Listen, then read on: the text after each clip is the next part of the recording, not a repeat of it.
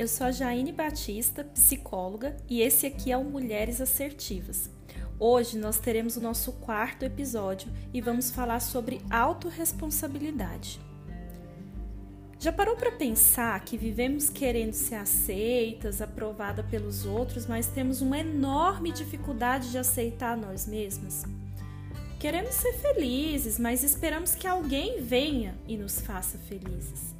Temos as nossas necessidades e até sabemos quais são elas, mas esperamos que alguém nos perceba, que alguém nos note, que alguém nos veja, nos enxergue e supra essas nossas necessidades.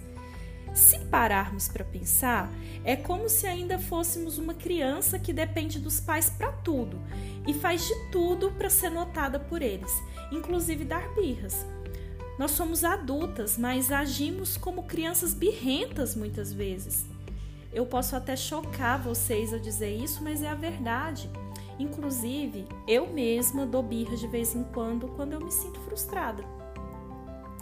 A grande questão é que talvez as birras até funcionassem quando a gente era criança e eram justificáveis, já que uma criança não tem maturidade psicológica suficiente para lidar com a vida.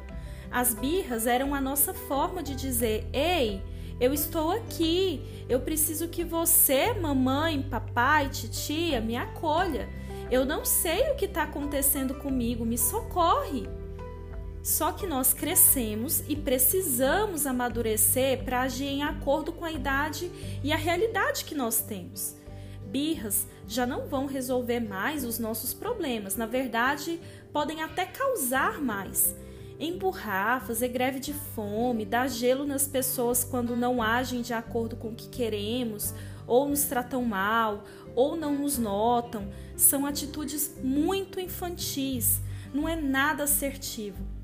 Troque as birras por momento de análise da situação. Aprenda a tirar tempo para pensar e só então, depois de analisar a situação, tomar uma atitude quanto ao que está acontecendo. E entenda, às vezes a solução está em aceitar que ninguém vai fazer o que é sua responsabilidade. Arregaçar as mangas e fazer o que precisa ser feito, mesmo que você não goste naquele momento. Olhe além, foque no resultado do que você quer alcançar. O imediatismo também é uma coisa de criança. Talvez ainda estejamos aí muito iludidas com os contos de fada, onde as donzelas em perigo esperavam ser salvas pelos príncipes encantados. E é por isso que nós estamos sempre nos sentindo tão frustradas. Existe algo chamado autorresponsabilidade, e é isso que é a cura para o problema da dependência emocional que nós desenvolvemos de outras pessoas.